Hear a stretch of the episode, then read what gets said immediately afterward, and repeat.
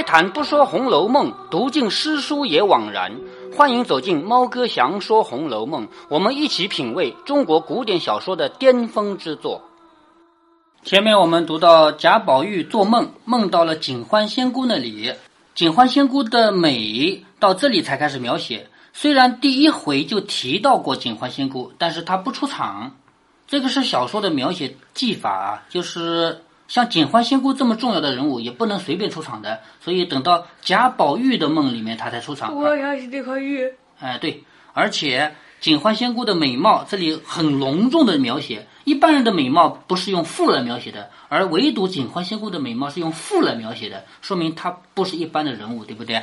接下来呢，警幻带他去游览的什么呢？很多很多个司，一听名字就知道嘛，痴情司啊，结怨司啊，招提司啊，夜怨司啊，春感司啊，秋悲司啊，就是在这里记录的都是什么？都是人间的那一些命不好的女人，要么爱的死去活来，要么恨的死去活来，就这样的人，是不是啊？所以。警幻他专门管这个的嘛，他不去管耕田织布这些，他只管感情，知道了吧？接下来贾宝玉说：“带我到某一个司里去看看吧。”于是就进入了薄命司。薄命司这个名词一听就知道，这里面记录的是命不好的女人。其实整个《红楼梦》里每一个人命都不好，因为整个贾府这样的大家族就要倒台了，就要完蛋了。你说一个家族完蛋，哪一个人会 OK 啊？不都？倒霉了吗？是不是？接下来，贾宝玉来到薄命司，一看两边的对联，哈，写的很好，说春恨秋悲皆自惹。春恨秋悲是你恨也好，悲伤也好，你都是自找的。为什么？谁让你自己爱的？对吗？你爱来爱去不是自找的吗？说春恨秋悲皆自惹。下一联说花容月貌为谁言？你长这么漂亮为谁呀？不都是白长了吗？最后你也是什么都没落到好处，最后你不是薄命吗？是吗？所以春恨秋悲皆自惹，花容月貌为谁言？宝玉看了就知道感叹。进入门来，只见有几十个大橱，好，里面就是这样的橱子了，就这样的衣柜，一一个一个的橱，没有别的东西，每一个上面都贴着封条，看那个封条上面有字，封条是怎么知道吗？呃，就是呃。就拿个纸往上一贴，上面纸上有字，知道吗？封条。呃，字就是“封条”两个字吧？不是，不是，比如说，假如这个门是不准开的，那不准开，为什么不准开呢？是谁说不准开的呢？上面有皇上某年某月命令这个东西要封住，不能开。上面有这些字，还能对，现在好像还是用封条的。现在封条一般不是皇帝什么的，一般是这个原因。当然，那现在又没有皇帝。现在封条一般来说是暂时不能动，比如说这里面有很重要的东西不允许进去看，就贴个封条；或者说有警察把它锁起来了，或者说跟呃某个大案子有关系。哎，对对对，这里的封条上面写的什么呢？嗯，现在的用的封条也盖章了吧？章当然要盖了，不盖章的话，我 我就拆掉了。你你管我是不是？盖了章就说明是谁的嘛，就不会拆嘛。这些封条上是什么字呢？上面写的是各个地名，每一个省每一个省的地名，就是每一个省都有搏命的人，是不是啊？他们是按省来分的。宝玉一心只想看自己的家乡，你看别的地方关我们什么事啊？对吧？我不看，我就看看我的家乡吧。于是就看到金陵十二钗。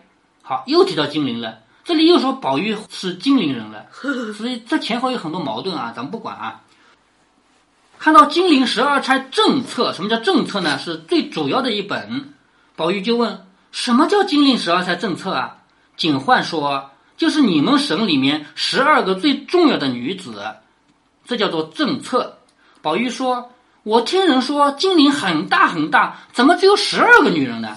就算我家里上上下下也有几百个呀，就是光我家就几百个了，怎么可能就十二个女子？是不是啊？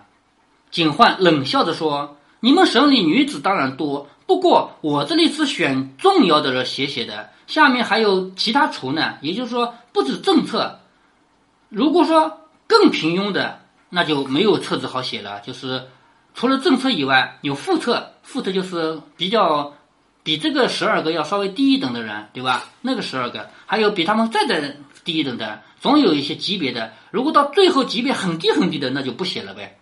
宝玉听说往下面两轴上看，果然写着“金陵十二钗副册”。好，金陵十二钗除了正十二个，还有负十二个。又写着“金陵十二钗又副册”。好，第三副册了吧？啊，第二副册了吧？其实是第三册，是不是？嗯。宝玉就伸手先把右副册的橱打开了，拿出一本来，揭开一看，只见这个上面画的一幅画，又不是人物，又不是山水。就这个画上既没有人，也没有山水，不过就是用水墨随便染的乌云浊雾，就是下涂涂，看起来像乌云。后面有几行字，写的是什么呢？写“霁月难逢，彩云易散”。什么叫“霁月难逢，彩云易散”？这是谜。什么意思呢？霁月难逢是晴天的意思，霁是下雨，下雨以后的月亮是比较难见到的嘛。下雨以后出月亮不是彩不是晴了嘛？是不是？彩云易散是文，合起来叫晴雯。贾宝玉的一个丫鬟叫晴雯，也就是说，这个话和这几句诗是晴雯将来的命运。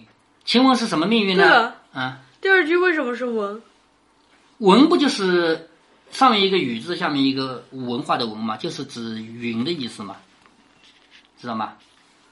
晴雯是什么命运呢？是心比天高，身为下贱，就是对。那幅画是干什么用的？没有什么用啊，就是一一片糊里糊涂的一水墨啊，云嘛，就画的就是云嘛。嗯，心比天高是什么？他的内心是很高贵的，很高洁的。可惜的是，她是一个丫鬟，她的身份不高贵。他的内心很高贵，他的身份不高贵，所以就说心比天高，身为下贱。这个下贱不是说道德下贱啊，是他的身，是他的身价不高。风流灵巧遭人怨，受邀多引毁谤声。就是说他很灵巧，但是一灵巧以后，别人就会妒忌他。最终他是怎么死的呢？是因为别人说他不好，是因为毁谤才死的。多情公子空牵念，就是贾宝玉。将来你就是白白的牵挂他，他一定会被别人诽谤而死掉，只不过留下你白白的牵挂他，这个命运就已经剧透了，是不是啊？嗯。宝玉看了这幅画，看了这首诗，其实他不懂，因为这是一个哑谜，对不对？这是个谜语嘛，他不懂得这是晴雯的将来的命运啊。他又往下看，看到后面画着一株鲜花，还有一床破席条。这是谁啊？花袭人，鲜花不就是姓花吗？嗯，席条不是袭人吗？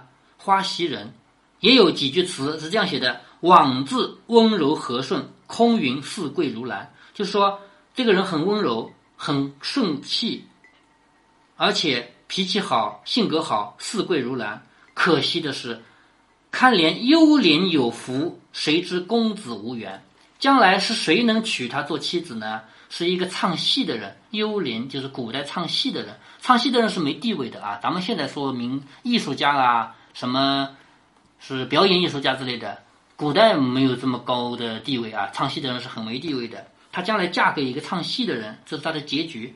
不过她还好没有死掉。谁知公子无缘，就是贾宝玉这个人，你跟他是无缘的，不可能把他作为你的小妾。其实这里面有过一个争议，是不是要娶袭人为妾？但是最终是没有。宝玉看了不解，就是不理解，于是扔下了去开副册的门。好，在这里你看，宝玉看右副册，右副册就是第三本了，正册、副册、右副册，对不对？右副册里写的是什么？写的是袭人和晴雯是两个丫鬟，一个是贾宝玉的，一个是林黛玉的。啊不不，都是贾宝玉的丫鬟，都是啊，是写的两个丫鬟。那么到这为止，丫鬟就不用再写了，就是剧透人物啊，丫鬟只要剧透两个就够了。所以这里就写宝玉看了，既然不懂嘛，就扔下算了，去开了副册的门，拿起一本来揭开看，谁呢？这个画的一枝桂花，下面是一个池塘，其中水干了，泥土也干了，莲枯了，藕也败了，就是那个荷花都已经枯萎了。其实这个是谁啊？是香菱，还记得吗？就是曾士隐的女儿，后来叫香菱的嘛。她的诗是这样写的：“根并荷花一茎香，根不就是藕吗？对不对？根和荷荷花连在一起，一茎一个一条茎一条藤啊，不是藤啊，就是一条的。对了，嗯，袭人的好像没有诗，诗有的，枉自温柔和顺嘛。根根并荷花一茎香什么意思呢？根就是藕，藕和荷花中间就有一根茎连着，是不是啊？对，有香味儿，这是荷花嘛？平生朝际时堪伤，就他一辈子的遭遇是很让人悲伤的。平生朝际时堪伤，自从两地生孤木，致使香魂返故乡。就是说，他一辈子的遭遇让人伤心归伤心，毕竟是不会死的。可是将来他是怎么死的呢？碰到了一个姓一个叫夏金贵的人，这个两地生孤木，左边一个木头旁，右边两个土，是不是贵？嗯，是吧？碰到一个叫贵的人，其实就是夏金贵啊。碰到这个人以后，香菱就死定了，就是他将来一直活到那一天，碰到夏金贵这个人就死了。宝玉看了人不解，你看副册里面只看一个人，就是谁啊？香菱。香菱为什么在副册里不在右副册呢？因为她不是普通丫鬟，她将来是做妾的，是不是？嗯，所以她比晴雯袭人要高一级，明白了吧？明白。宝玉看了还不解，于是又扔了去取正册来看。好，正册他从头到尾要看全的，因为正册里讲的是十二个最重要的女人。这个宝玉为什么要看全？是因为作者要写全，知道吧？这是写作技巧。宝玉看第一页上画着两株枯木，就两棵树啊，枯的树，树已经枯掉了，上面挂着一围玉带，用玉做的带子挂在上面，还有下面一堆雪，插着一个金钗。也有四句话说：“可叹停机德。”这个是薛宝钗吧？是代钗两个人，在这本书里，只要提到林黛玉、薛宝钗，一定是并列的。嗯，所以金陵十二钗只有十一幅画，知道吗？那嗯，呃，林黛玉呃在呃哪些呃画里哪些部分还有？两棵木头是枯的，两个木不就是林吗？嗯，是不是啊？对，好，上面还挂着一个玉做的袋子，不是林黛玉吗？嗯，是吗？地下一堆雪啊，袋玉做的袋子呀，哦是吧？嗯，林黛玉就全了吗？对地下一堆雪，雪里埋着一根金钗，不就是薛宝钗吗？对，是吗？所以这幅画既是林黛玉，也是薛宝钗吗？林黛玉和薛宝钗永远是并列的，所以金陵十二钗这里只有十一幅画，十一首诗，知道了吧？可叹停机德是讲什么呢？讲古代有一个女子叫岳阳子的妻子啊，岳阳子这个人不好好读书，不好好读书回家，她怎么样啊？她本来在织布的，织着织着把布咔嚓咔嚓线剪断了，不织了。你说那个线一旦剪断了，那个布还能织得下去吗？织不了了，是不是啊？她就告诉老公，你不好好读书，就跟这个一样，所以你要好好读书，继续读下去，你不能你不能把这个线剪断，是吗？这等等，嗯，好像好像好像听过这个故事，不过呃，我听呃听过的是呃呃把嗯呃直接去砸的，砸的 对，不管砸了还是剪了啊，就是这样。就是这个女子就劝她的老公，你读书跟我织布一样，不能停，是吗？停下来不就是前功尽弃吗？是这个意思吧？那这个就是说明什么？林黛玉和薛宝钗两个人，他们是有德行的，德行比较高尚，是吗？好，下面堪怜咏絮才。什么叫堪怜咏絮才呢？就是有一个才女子啊，她写那个下雪的雪花在空中飘的诗句，他说什么？他说这个像柳絮一样飘，就是柳树的那个絮絮飘的样子，把雪花比喻成柳絮，那不是一个很好的比喻吗？我还听过把柳絮比喻成雪花的，对，都可以啊，确实很像。所以第二句就是说林黛玉和薛宝钗两个人很有才华，这两句连起来就是说林黛玉、薛宝钗两个人既有德行又有才华，是不是啊？可惜的是他们的命运是什么命运呢？玉带林中挂，就是一个一个玉的袋子挂在林子里面，没有人去管它，就是将来是落寞的，是吗？金钗雪里埋，嗯就和呃画上是相通的。对呀、金钗雪里埋就是什么？一个钗子埋在雪里，没有人理它，是不是啊？嗯。所以这两个人的命运就是这样的。宝玉看来还是不解，就是还是不懂，因为这是谜嘛，这个谜怎么可能能看懂啊？想要问呢，就知道他肯定不会告诉我的；想要丢下呢，又舍舍不得。好，这里是作者的写作技巧。如果贾宝玉这样一丢的话，那十二金陵十二钗就写讲了一个人，对不对？嗯。所以不能丢嘛。所以作者的写作技巧就说：我想问呢，他肯定不告诉我的；我想丢呢，我舍不得。于是就强忍着往下面看，就把这个十二钗看全了，是不是啊？后面画的一张弓，就是射箭的那个弓啊，弓上面挂着一个香橼，橼这个是谐音，本来这个橼是什么呢？这个橼指的，嗯，这上面挂的橼是什么？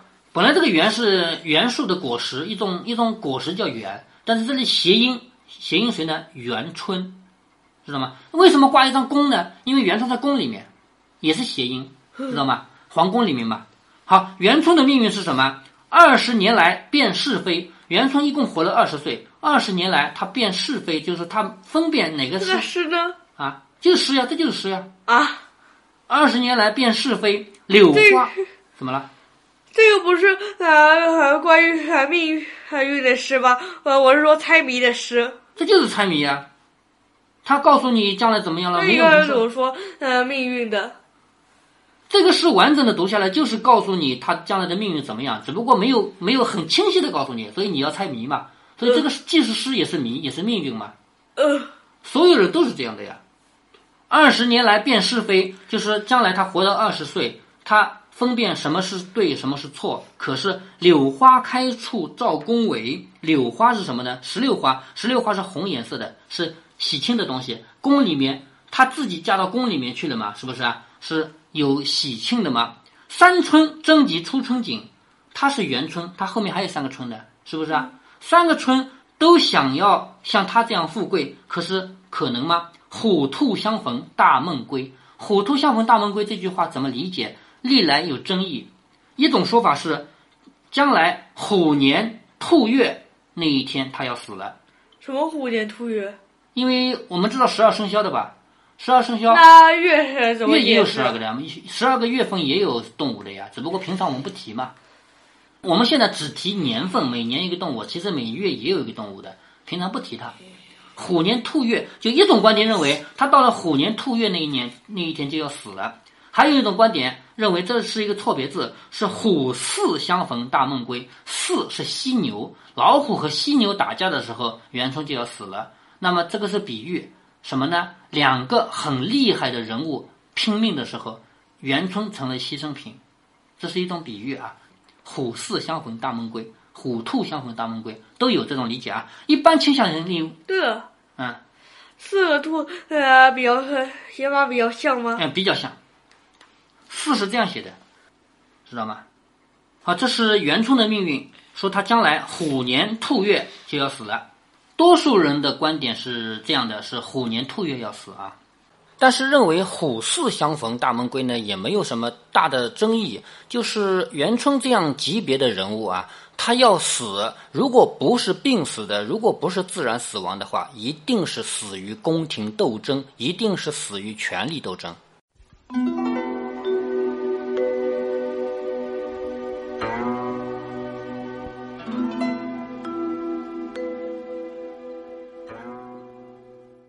终于开始看金陵十二钗了。关于“金陵”两个字，猫哥在这里先集中的对付一下。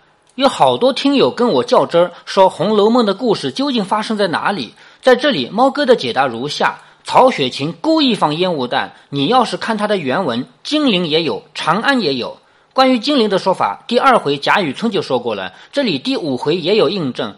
但是否认金陵的说法也有。书中有大量的内容说金陵是老家，那里还有老房子、田产和族人。贾母还动不动就说回南京去，我们娘儿们走，而且还有炕呢。金陵是不烧炕的。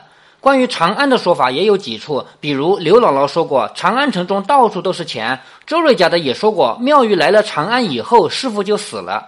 所以这里的金陵十二钗为什么叫金陵？第一个原因是继续放作者的烟雾弹，第二个原因是贾家怎么说也是祖宅的金陵，算他们是金陵人也不能算错。《红楼梦》这部奇书从这里开始剧透后面的内容，但是这些剧透对于初读者来说肯定读不懂，就算我讲出来，初听者一样听不懂。比如我的女儿在我旁边，我把这每一句话对应到后面的命运都已经说出来了。但是对于他来说，就只能理解字面的意思吧。所以，猫哥我一直说，每多读一遍《红楼梦》，都会有新的感悟；多听一遍也是的。关于第五回的这个梦境以及作者在这里剧透的内容，您真的应该反复回来复习。这里已经剧透的命运中，晴雯是无争议的，因为我们在八十回中已经看到了晴雯的结局。袭人也是无争议的，虽说没有写到结局，但是大家都能取得一致的意见。香菱也无争议，因为已经差一点写到结局了。再说大家也有一致的意见。但是林黛玉的风气可大了去了，“玉带林中挂”这五个字，有人从中读到林黛玉上吊的字面意思了。对于元春的结局，那就是完全吵翻了天。猫哥，我的意思是，虎视相逢有一定的道理，但是绝不像刘心武叙述那样是一场皇帝和太上皇的夺位战，也不可能元春拿个石头当武器要砸皇上的脑袋。关于拿石头当武器要砸皇上脑袋的这一个说法，猫哥在后面读到蜡油洞佛手的时候会给大家介绍。如果您觉得猫哥的读书分享有益有趣，欢迎您点击订阅，这样您将在第一时间收到猫哥的更新提醒。如果您有什么要对猫哥说的，不管是赞还是批评，不管是提建议还是唠唠嗑，欢迎您在节目下方留言。您也可以加猫哥的公众号，四个字“猫哥在线”。您还可以加入猫哥的听友群中，微信群呢，用语音节目没有办法说清，还是 QQ 群方便，群号为八四九九六六八九九。不管加入 QQ 群，还是微信群，还是在节目下留言，还是在公众号留言，您都可以围绕着书中的智慧和读书的乐趣畅所欲言。好，再见。